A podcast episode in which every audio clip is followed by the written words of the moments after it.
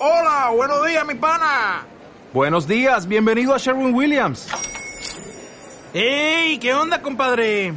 ¿Qué onda? Ya tengo lista la pintura que ordenaste en el ProPlus app. Con más de 6.000 representantes en nuestras tiendas listos para atenderte en tu idioma y beneficios para contratistas que encontrarás en aliadopro.com. En Sherwin Williams somos el aliado del PRO. Y después que crean una comunidad pueden sacar un servicio de suscripción o si quieren vender, monetizar contenido, lo pueden hacer de diferentes formas. De hecho, el caso de, de Joe Rogan. Joe Rogan tuvo su podcast en YouTube durante mucho tiempo. En verdad, cultivó una influencia bastante grande eh, en lo que es su base de seguidores y con invitados muy diversos. Y ahorita lo vemos en un contrato exclusivo con Spotify. Saludos a todos, bienvenidos a esta primera edición de nuestro podcast Crossover. Hoy me siento muy contento y feliz de estar realizando una nueva producción para el apoyo de todos ustedes. Ya me está acompañando Irán. Irán es parte del equipo de marketing de Zuliatec. ¿Cómo estás, Irán?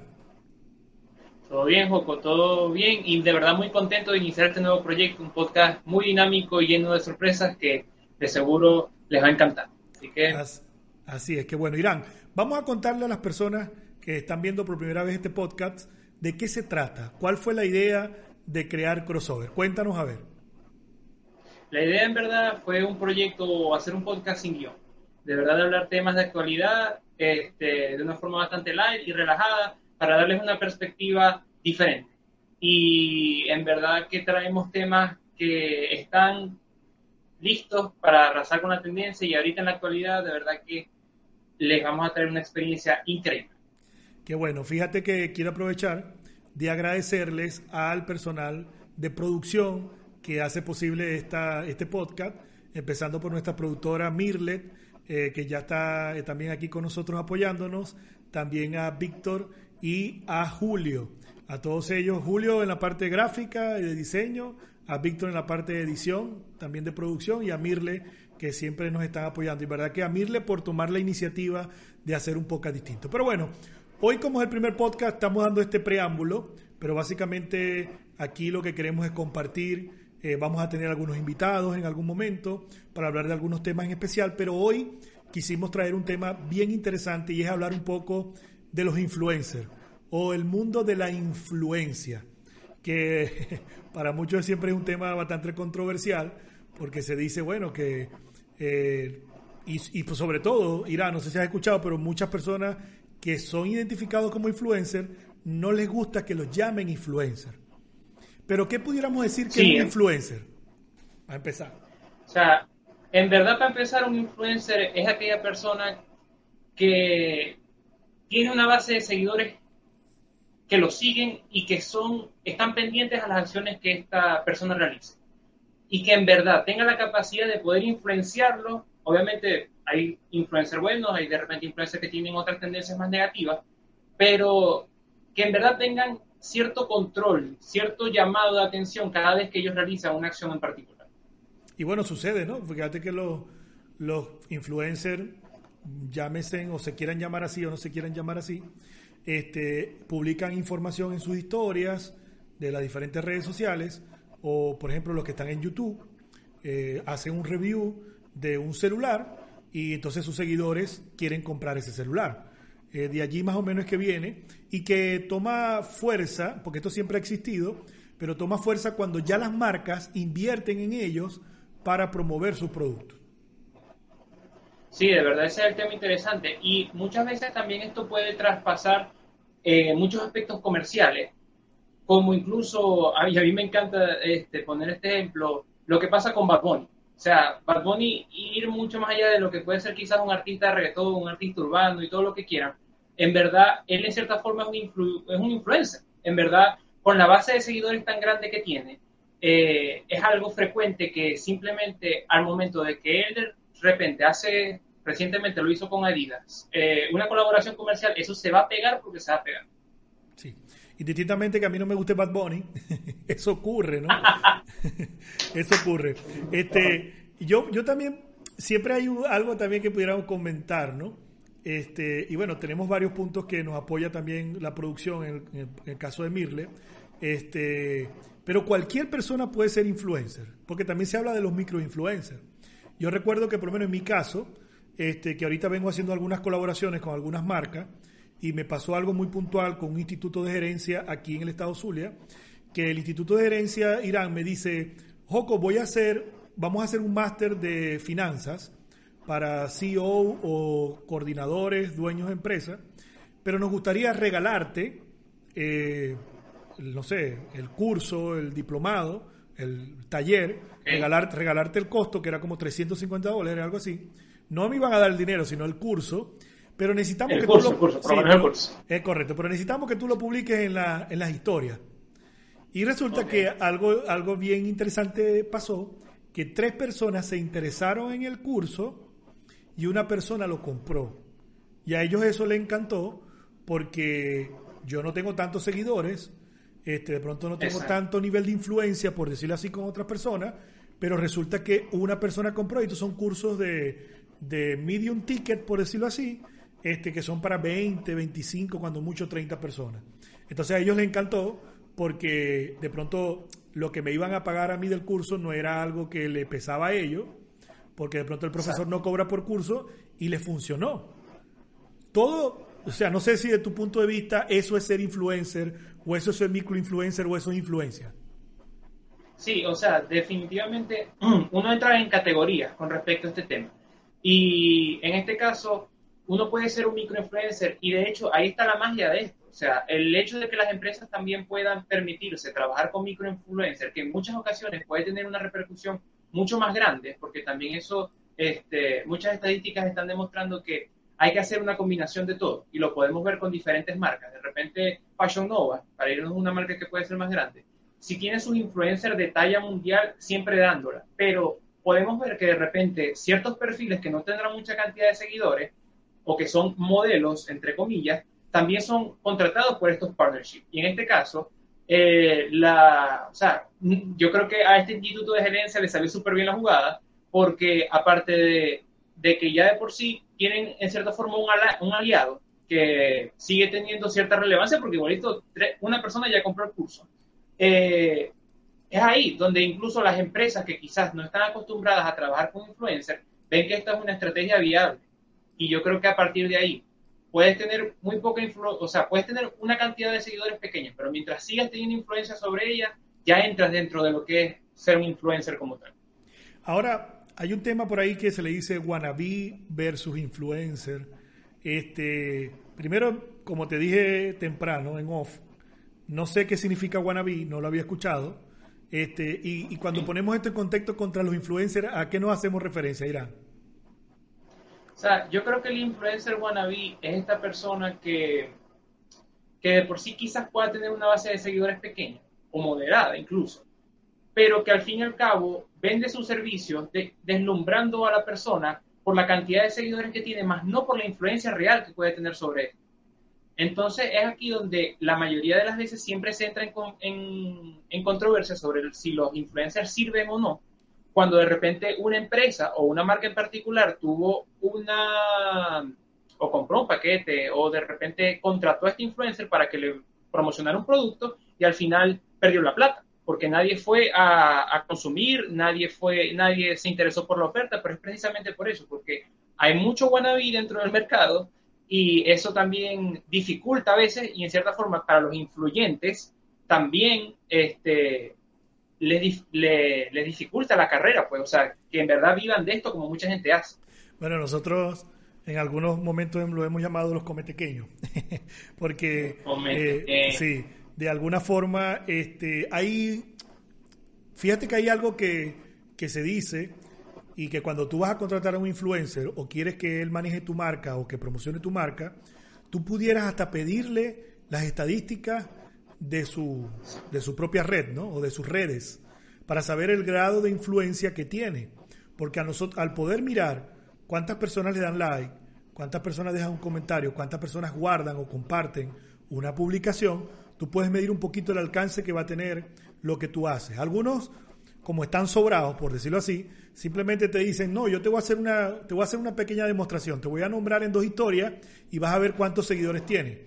Pero yo también digo que cuando uno busca un influencer, uno de los objetivos puede ser crecer o tener seguidores, pero no necesariamente ese puede ser el objetivo, porque si ha pasado con marcas, y, nosotros que tenemos la agencia y, llevamos algunas marcas, que son agencias, por ejemplo, o son empresas que están en los Estados Unidos y, e invierten en unos influencers que tienen mucha acción en Venezuela, pero las personas que te empiezan a seguir o empiezan a interactuar y que te engordan la cuenta de seguidores, muchos, yo creo que casi el 80% no puede ni siquiera viajar a los Estados Unidos, no puede ni siquiera adquirir tu servicio.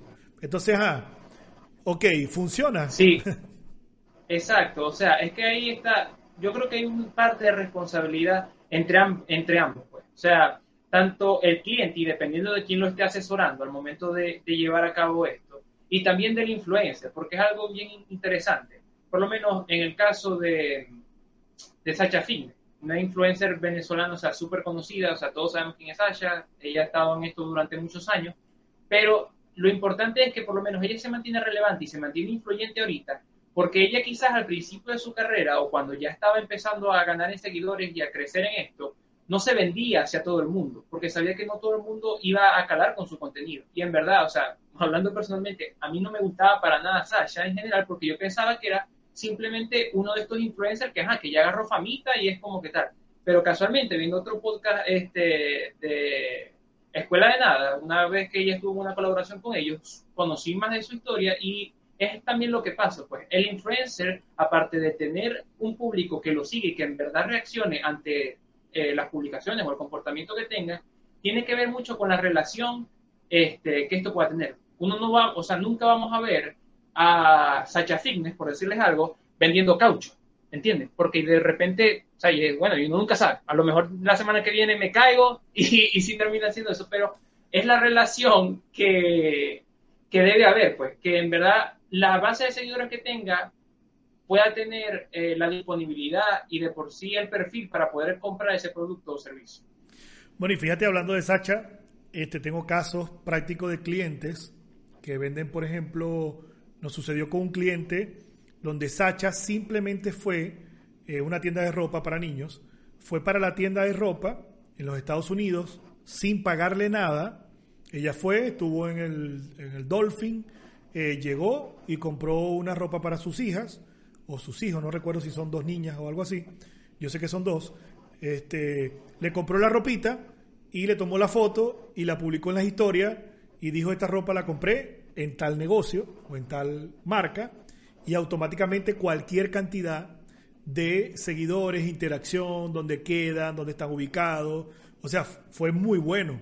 Es más, luego, luego se trató de contactar de nuevo, en este caso a la influencer, al influencer para que fuera de nuevo. Mira, visítanos cuando quiera, pasa por allá que te tenemos un obsequio y bueno, y yo, yo no necesito un obsequio, o sea, yo voy y compro mi producto cuando, cuando yo quiera comprarlo. Entonces, este, sí, definitivamente hay personas que tienen más poder que otras. Ahora, ¿qué opinas tú, Irán? Porque en verdad que a mí esto, esto no me gusta que ocurre cuando es un todero.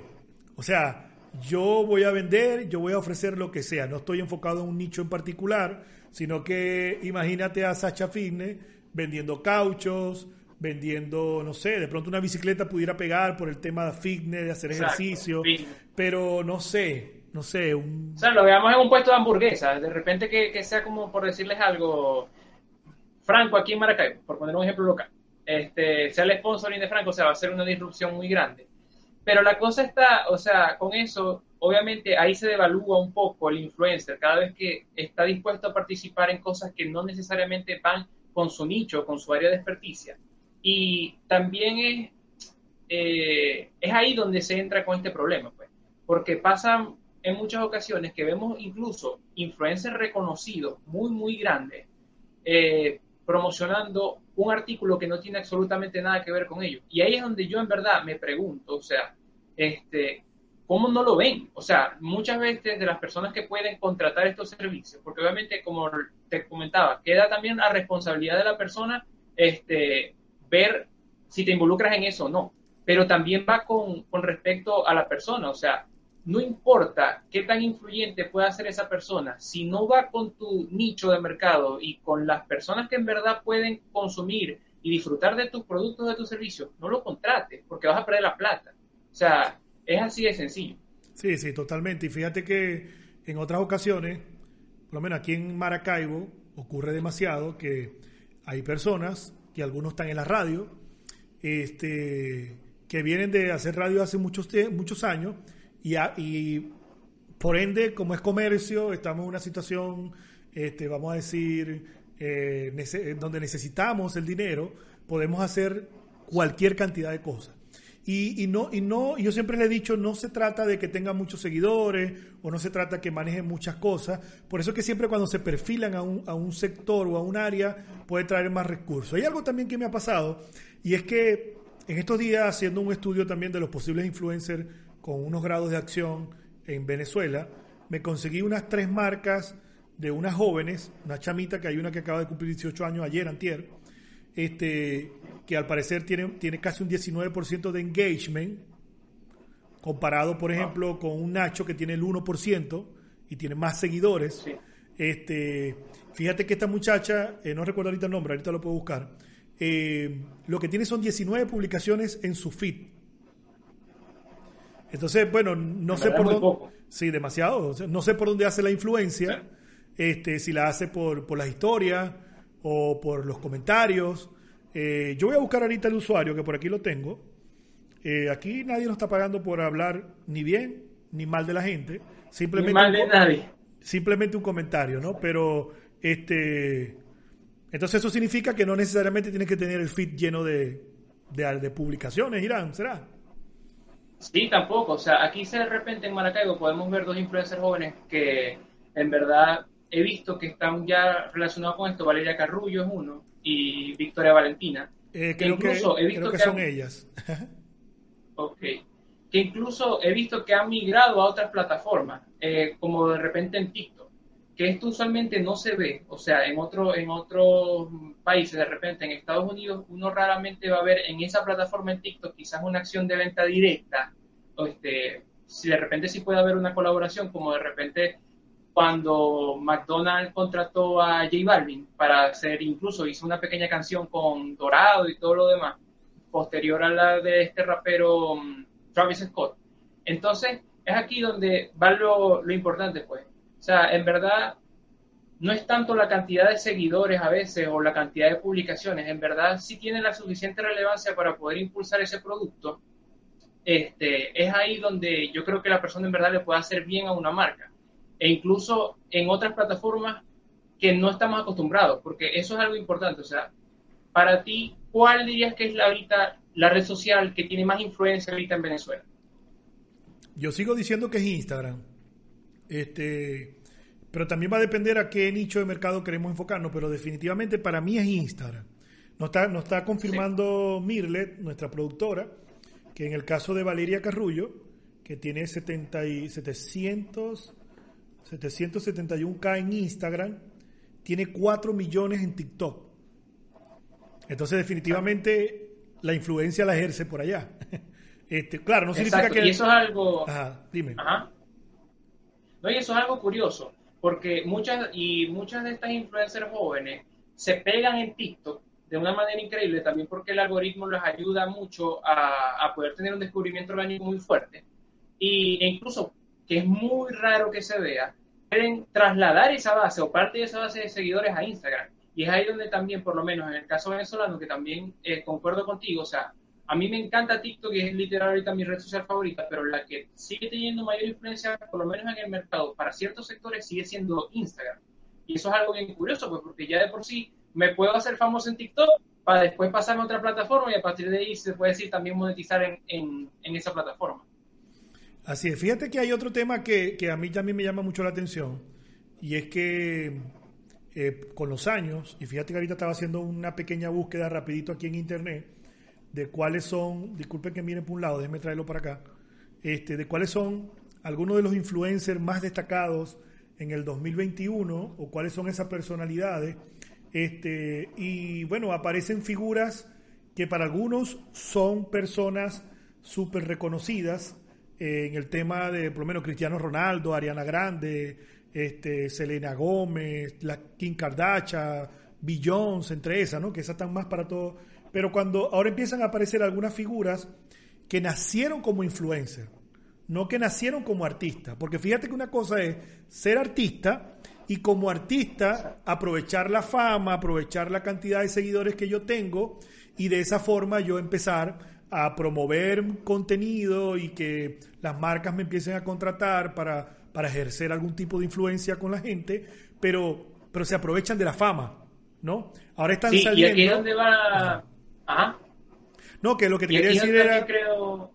Bueno, disculpa, lo que te quería decir era que entonces están saliendo este, personas como influencers que no han, no han aprovechado, como decir, la fama que les ha dado una película o que les ha dado cantar o ganar un premio o algo así, ¿no? Sí, y yo creo que también va con, con, esta pregunta que te quería hacer, si en verdad se puede vivir de esto.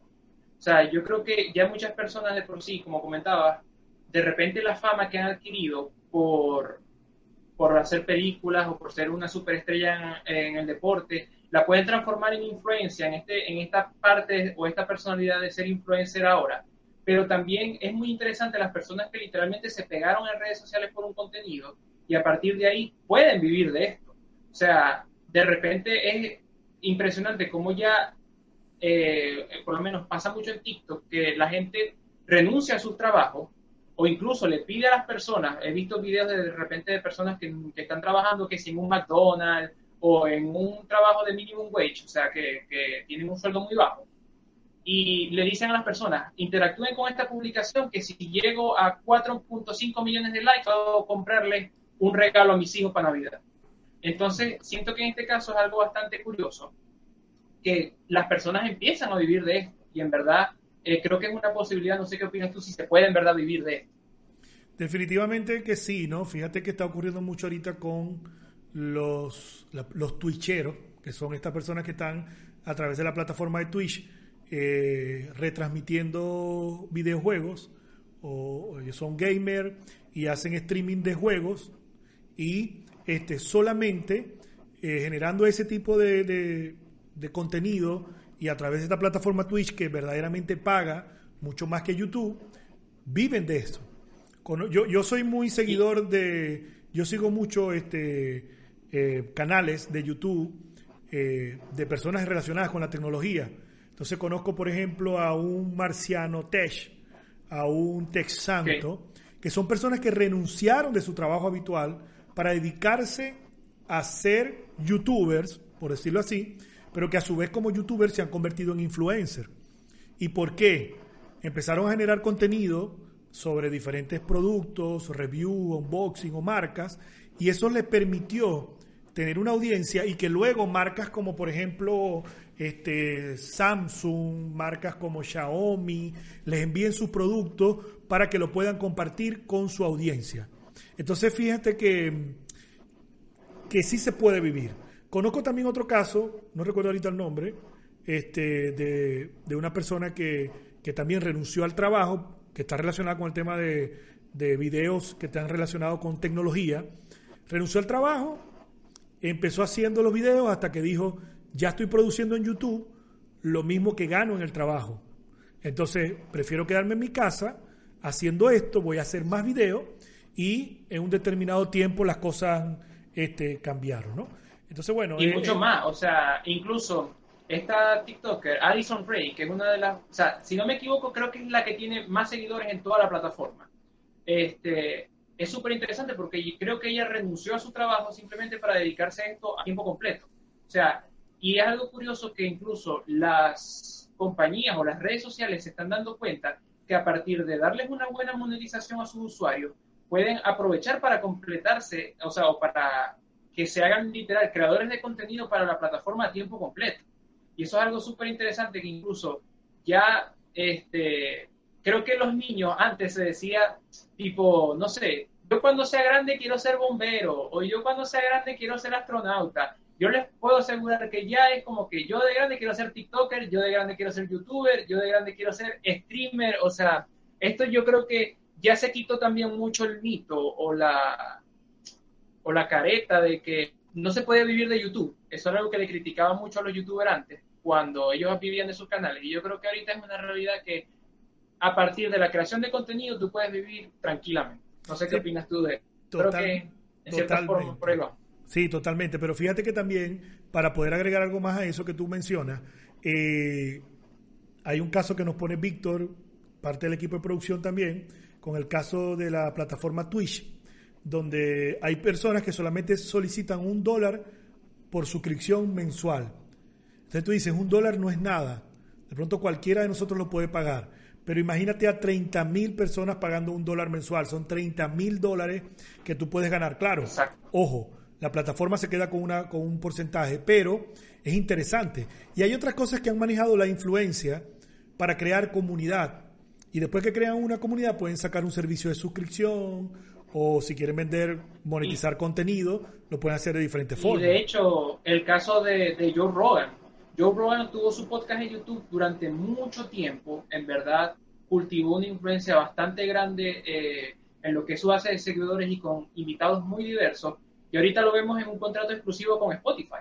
O sea, es una cosa increíble que ya de por sí es como que él creó su comunidad, creó su nicho y todo lo demás, y ya literal puede pedirse una exclusividad en una plataforma digital tan grande como es Spotify. Y ahorita con el posicionamiento que ellos quieren tener de ser literal, no sé, los primeros, los número uno en creación de contenido eh, con sonido, pues de audio, es una cosa súper cool, porque yo siento que abre las puertas a que en verdad los creativos puedan vivir de esto. Así que ya lo saben, si nos pegamos y nos volvemos famosos, nos vamos a crear un Patreon, colaboren con el Patreon para que nos activemos con eso. Si va, fíjate, este, que yo a veces hay algo que me llama la atención, porque la gente se arrecha o se molesta, porque tú de pronto estás compartiendo contenido y de pronto haces un, algún, alguna referencia comercial.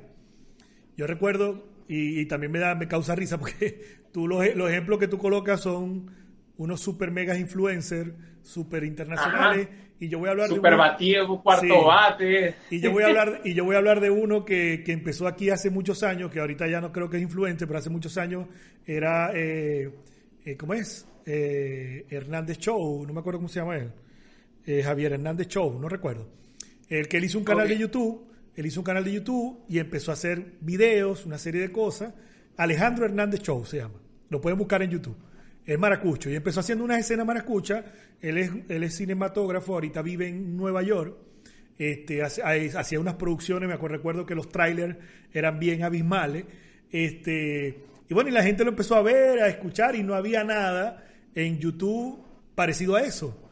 Este, es más, en ese tiempo eh, Luis Chatén tenía algunas cosas en televisión, pero en YouTube no había alguien que hiciera eso. Es más, muchas personas como la Nutria, este, como Nos Reiremos de Esto, como la Escuela de Nada, como toda la gente del patio, este, ha admirado lo que Alejandro hacía hace unos años, porque aquí en Venezuela ni siquiera se hacía. Entonces, cuando el chamo vino y salió, creo que era con una gorra de Nestí, este, la gente se arrechó. A la verga, la gente se volvió loco, ahora empezó a cobrar, este, ahora se va a convertir tal cosa. Y yo digo, coño, la gente tiene que comer de algo, ¿no? O sea... Este... Exacto. Y, es también el, empeño de la gente en que de repente, o sea, eh, si les llega la...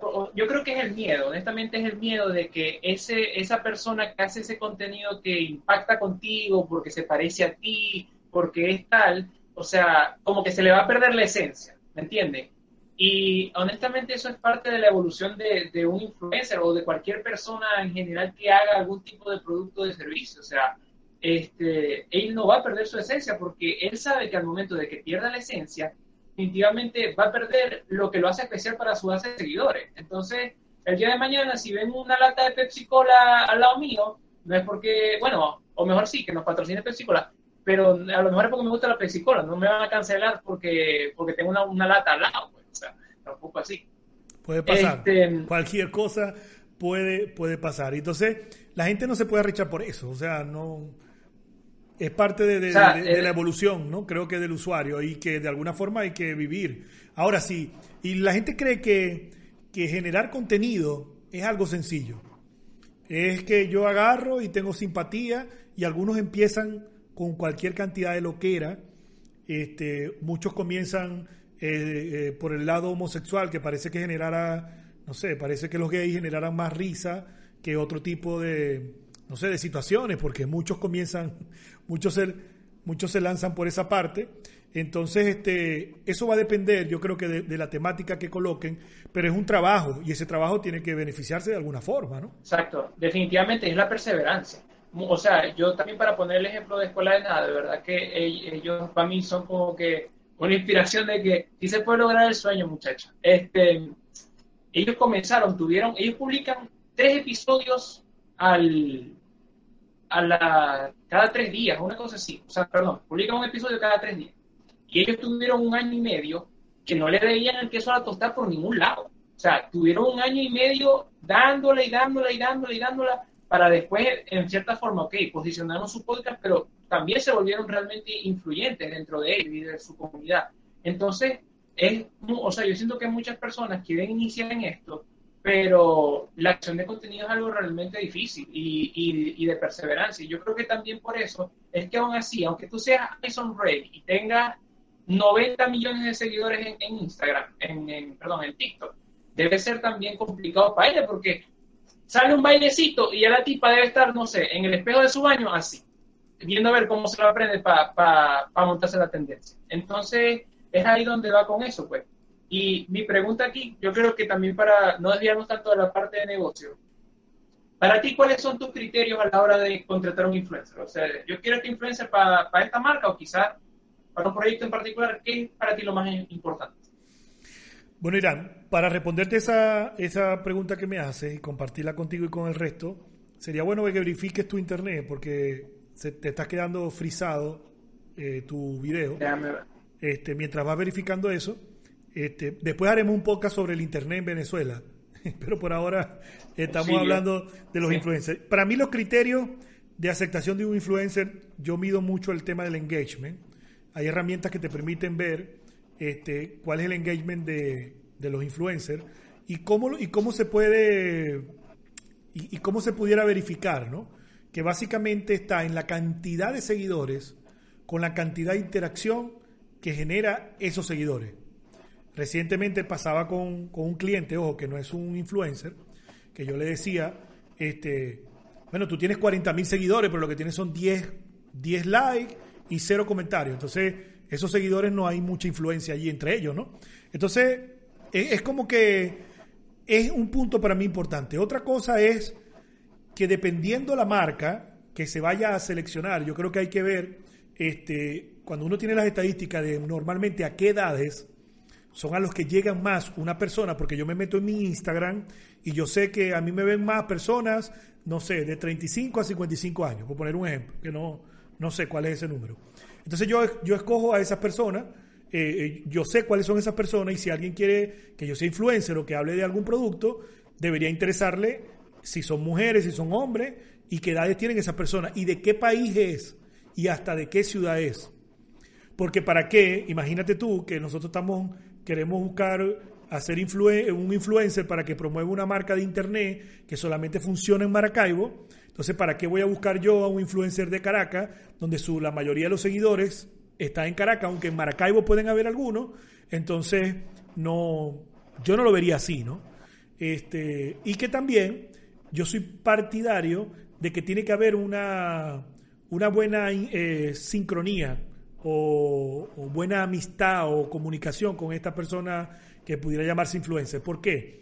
Porque, por ejemplo, hay muchos de estos influencers que hacen como unos sketch en sus redes, eh, ya sea como, como gay, como, como este, eh, algunos se ponen... Te van a cancelar, te van...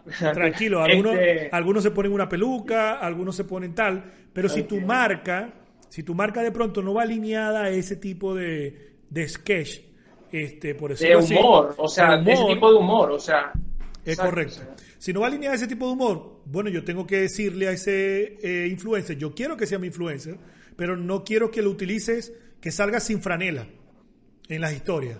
Este, y que normalmente, como queremos vender algo más este, familiar, porque hay, hay influencers que involucran a la familia, entonces que aparezcas con el perro, que aparezcas con un hijo, que aparezcas con la esposa, o que aparezcas en tu cocina, que te veas que eres humano, que eres personal, no eres una persona. Entonces, ese tipo de cosas son las que yo considero que se deben evaluar al momento de seleccionar un influencer. En estos días me pasó que le pedí un presupuesto a un influencer que está en Miami para una marca para promover una marca a nivel nacional y este esto sí no lo no voy a decir quién es para evitar problemas, pero yo yo le preguntaba que si me podía pasar las estadísticas.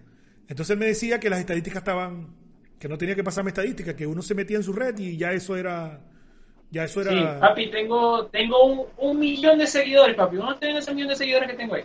Es correcto. Entonces, eso no, no necesariamente debe ser el punto de partida cuando tú vas a contratar a un, a un, influencer. ¿Por qué? Porque vamos y volvemos a lo mismo. De pronto, este, él le, le nombra una marca y yo, mi intención cuál es?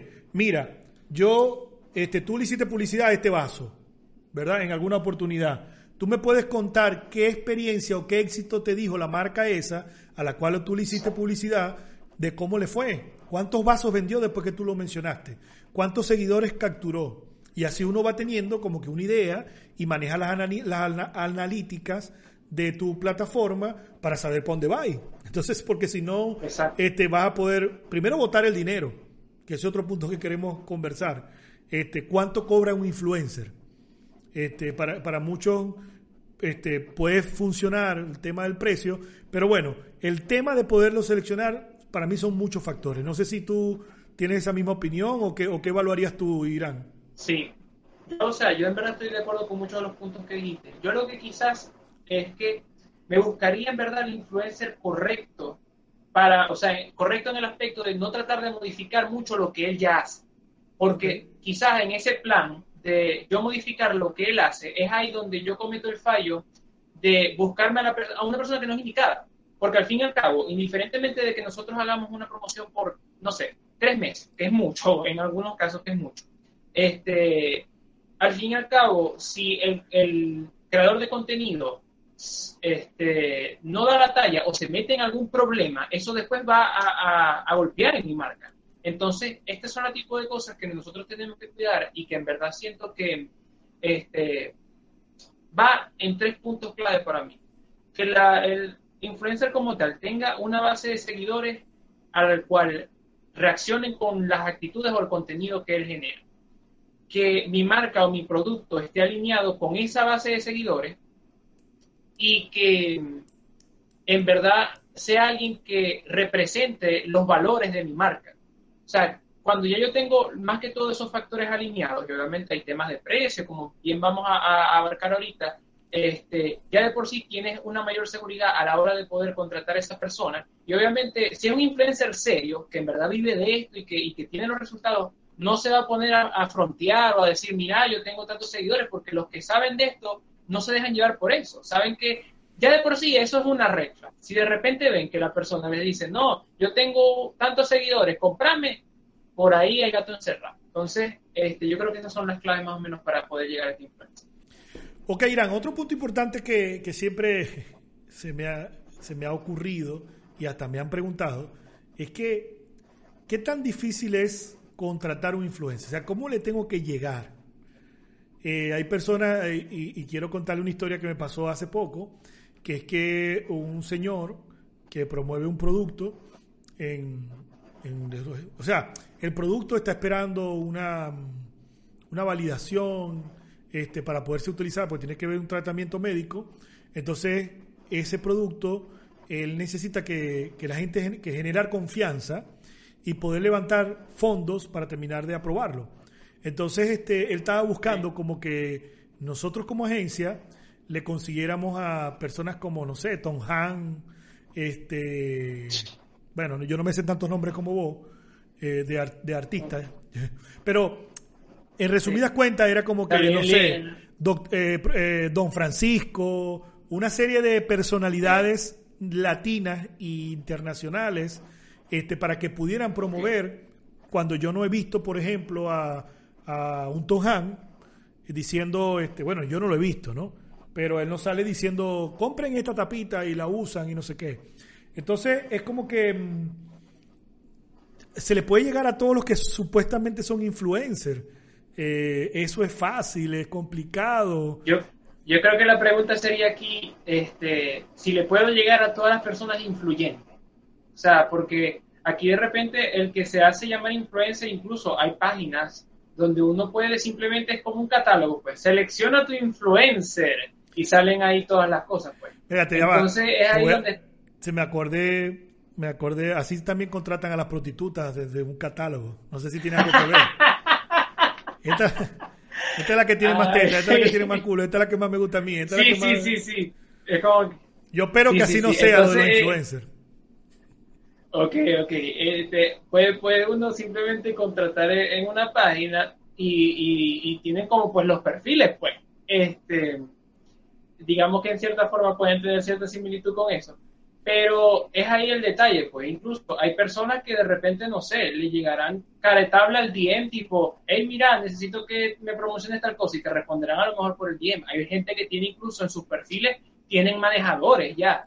Entonces como que Exacto. Eh, de repente vienen y es como que, bueno, para contrataciones, si querés que me ponga el trapo en la cabeza, con arroba fulano y el, y el cuadra contigo. O sea, hasta ahí estamos Es más, este, yo tengo eh, lo que llaman brochure eh, o una presentación del influencer con sus seguidores, con sus secciones, cantidad de alcance, este, las estadísticas, te lo envían y te crean paquetes, cinco historias y algo en el feed y lo publico en YouTube, en TikTok, en Instagram y en Facebook, eso cuesta tanto. Pero si nada más quieres estar en mi programa de YouTube, cuesta tanto. Pero si quieres estar en tal cosa, o en algunos casos, que si quieres que hagamos un live, ojo con esto, hagamos un live donde estemos los dos y conversemos el tema, este, tiene otro costo, ¿no?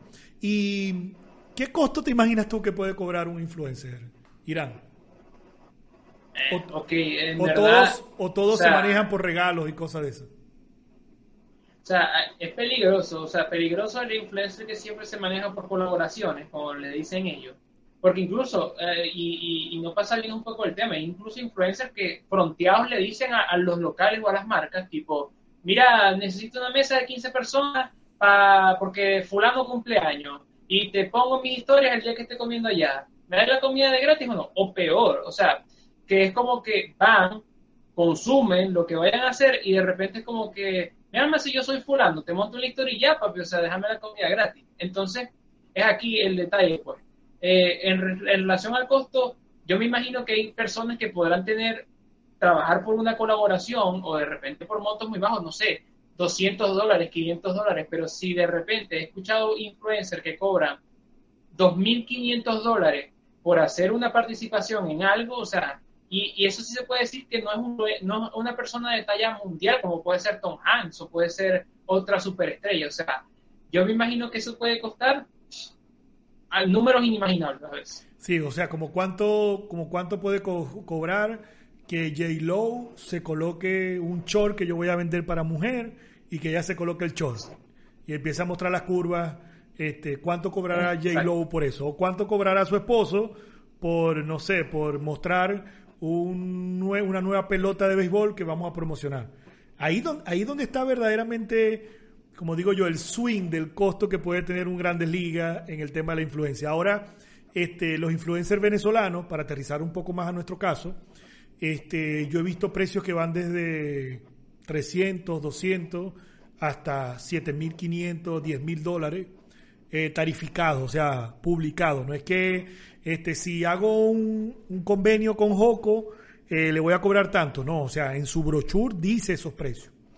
Y por ahí también me comentaron algo de 25 mil dólares, este, que es importante. Por aquí nos pasa algo, Mirle, y dice que un dato bien interesante, ¿no? Vamos a ver esto. El resto de... Con estos datos han, han estimado que Dane Johnson mínimo puede cobrar por cada publicidad o publicación de Instagram un millón de dólares, mientras Kyle Jenner se, que, eh, se queda en las puertas con 986 mil dólares por post.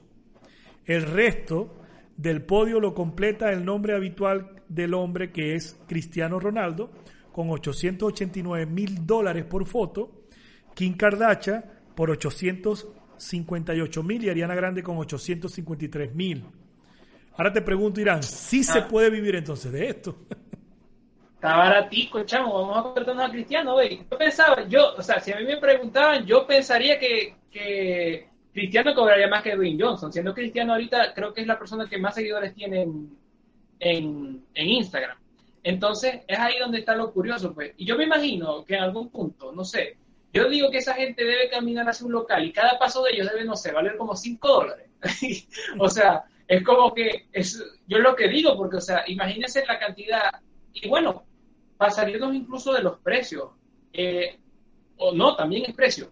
Cuando Kylie Jenner subió un par de historias este, diciendo que ya no iba a usar más eh, Snapchat, su valor en bolsa bajó. O sea, eh, yo me imagino, yo me imagino a los inversionistas como que a la, a la, a la mesa de directores generales de Snapchat diciendo así como que, bueno, se nos acabó el negocio, mis hermanos. O sea, bueno, nos pasó, vamos. pasó ahorita con el Mods, el de, ¿cómo se llama? Ajá, el, de el los de Tesla. el de Tesla, que agarró y dijo que usaran Ajá. Signal y este, la gente dejó de usar WhatsApp, dejó- dejó- empezó a usar Signal porque él lo mencionó. Y, entonces también resulta Exacto. que esta semana también es nombrado como el hombre más millonario del mundo. Entonces, como que le termina de dar credibilidad a eso. Fíjense el poder que puede tener una persona. Ahora, partiendo de ese punto, Irán, quería compartir contigo una noticia que yo también escuché en el 2020, que por cierto, esos números que nos pasó ahorita Mirle son del año 2020. Este, en Colombia pasó algo bien particular con el tema de los influencers. Y resulta que la, Cámara, la Superintendencia de Industria y Comercio sacó una cláusula para controlar a los influencers. Porque resulta que cada vez eh, el público empezó a llevar quejas a la Superintendencia de Industria y Comercio porque los influencers estaban haciendo que ellos compraran cosas que no necesitaban o que no servían. Y luego llamaban al influencer para reclamarles y el influencer yo simplemente lo que hice fue cobrar y decir una publicidad por ese producto, Exacto. ni siquiera lo he usado yo. Fíjate lo arrecho que es esto, ¿no? O sea, el producto ni siquiera lo usé yo.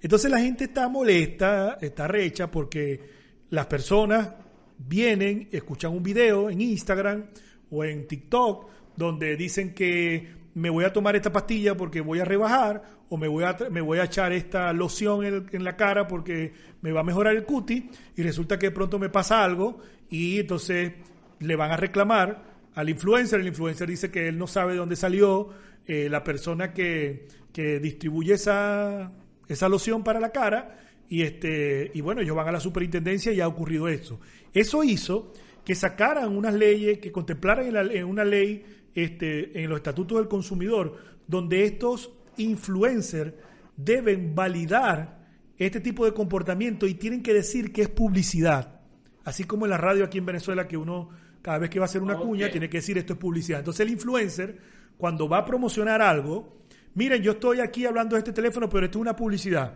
Entonces, este teléfono es el que yo recomiendo por X cosas, tal.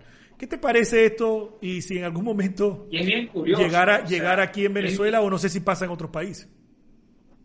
O sea, de repente quizás si pasa en Colombia, pasará en otros países, pero es bien curioso porque incluso se puede decir como que le quita la magia, le quita el encanto de, de, de esta persona que yo conozco, eh, este influencer, y me, y me, me lo dice de frente, esto es una publicidad, pero incluso también hay que ver que a la gente no le interesa, o sea, ya de por sí si te están diciendo que es una publicidad, pero lo está haciendo fulano, igualito tiene su nivel de influencia. Y yendo más allá, o sea, me parece curioso. Y obviamente todas estas cosas van a suceder. O sea, así como de repente el día de mañana veremos que los, los, no sé, los influencers tienen que pagar un impuesto especial por, por X cosa en su declaración de impuestos, por decirles algo, este, se van a ir dando este tipo de cosas.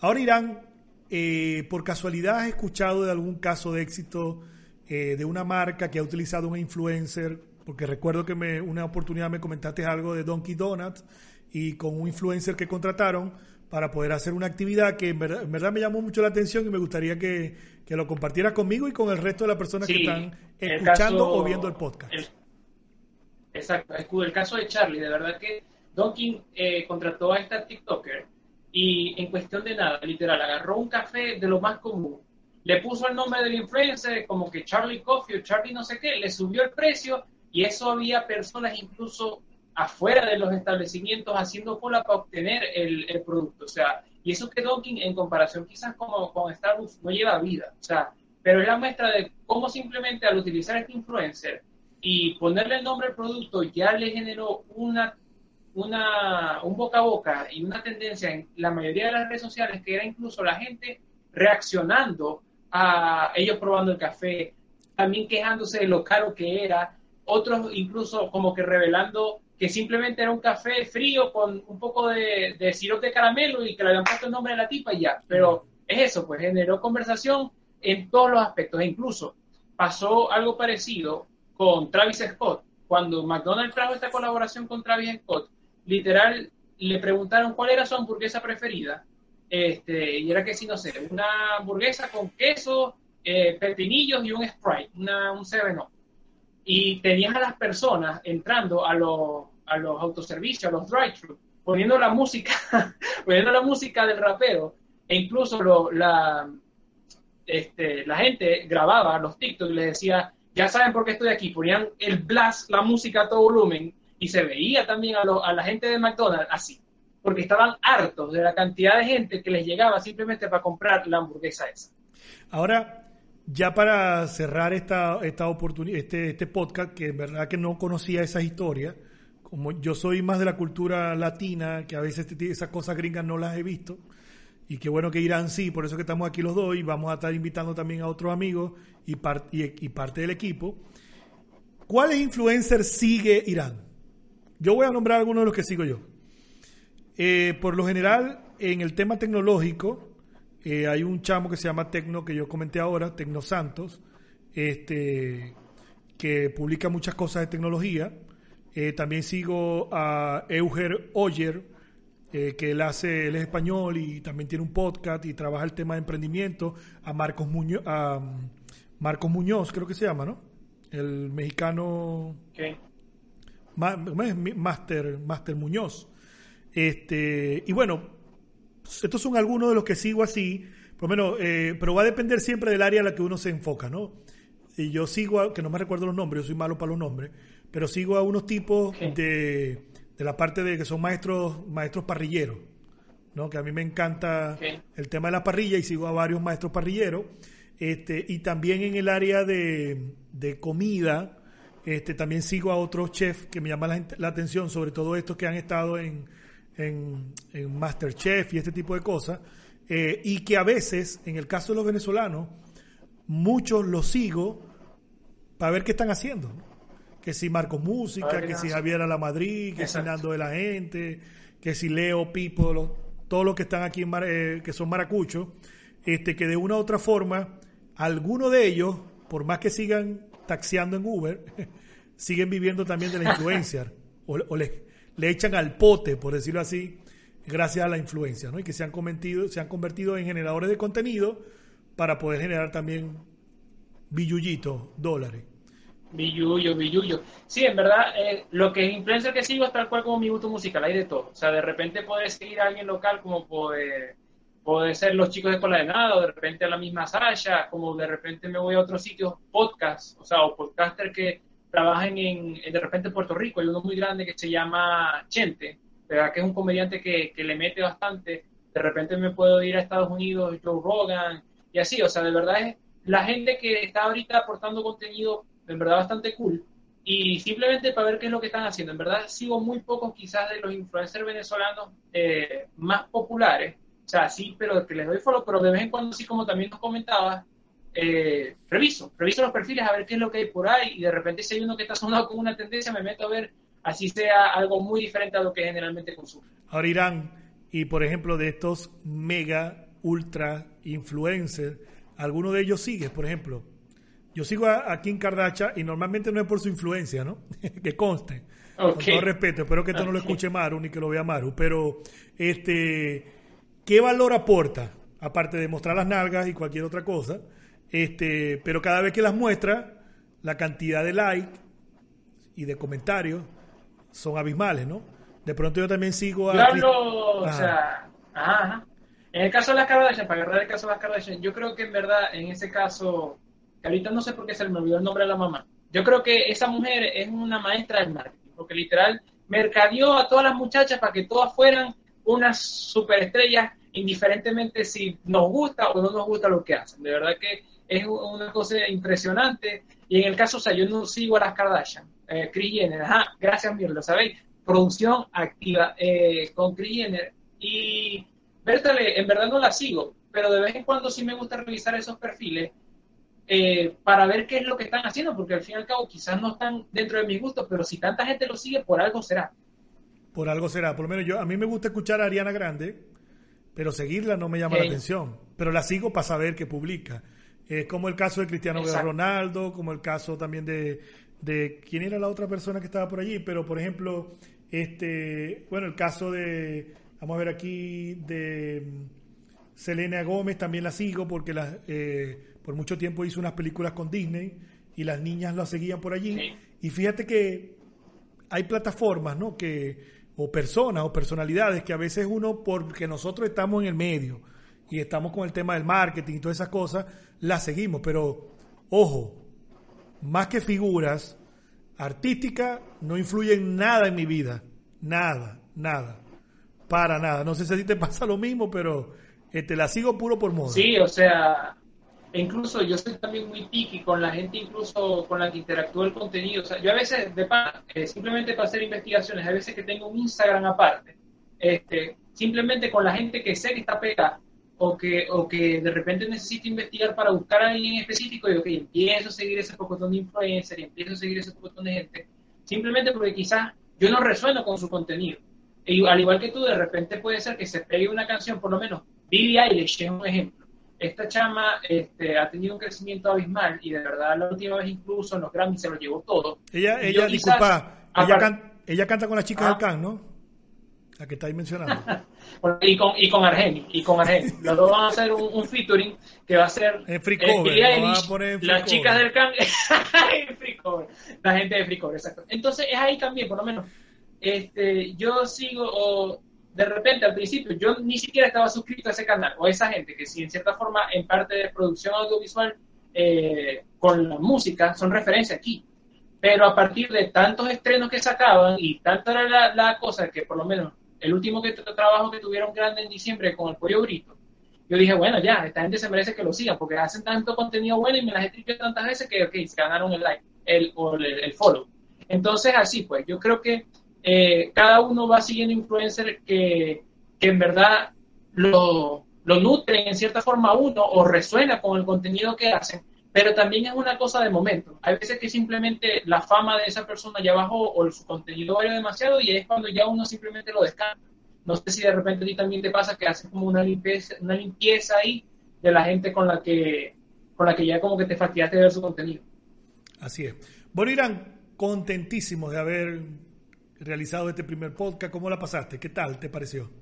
No, súper genial, Rojo. De verdad que esto es un proyecto que teníamos desde hace rato ya entre manos y nos da mucho, o sea, me da mucho gusto poder compartir estos temas súper interesantes con ustedes y ya les dije, ten pila con el Patreon, que nos vamos a activar con el Patreon para que así podamos también vivir de influencia, ¿no? Y que esto es chévere. Y bueno, ya en serio, este, en verdad los agradecemos por su sintonía y bueno, seguimos activos aquí en Crossover.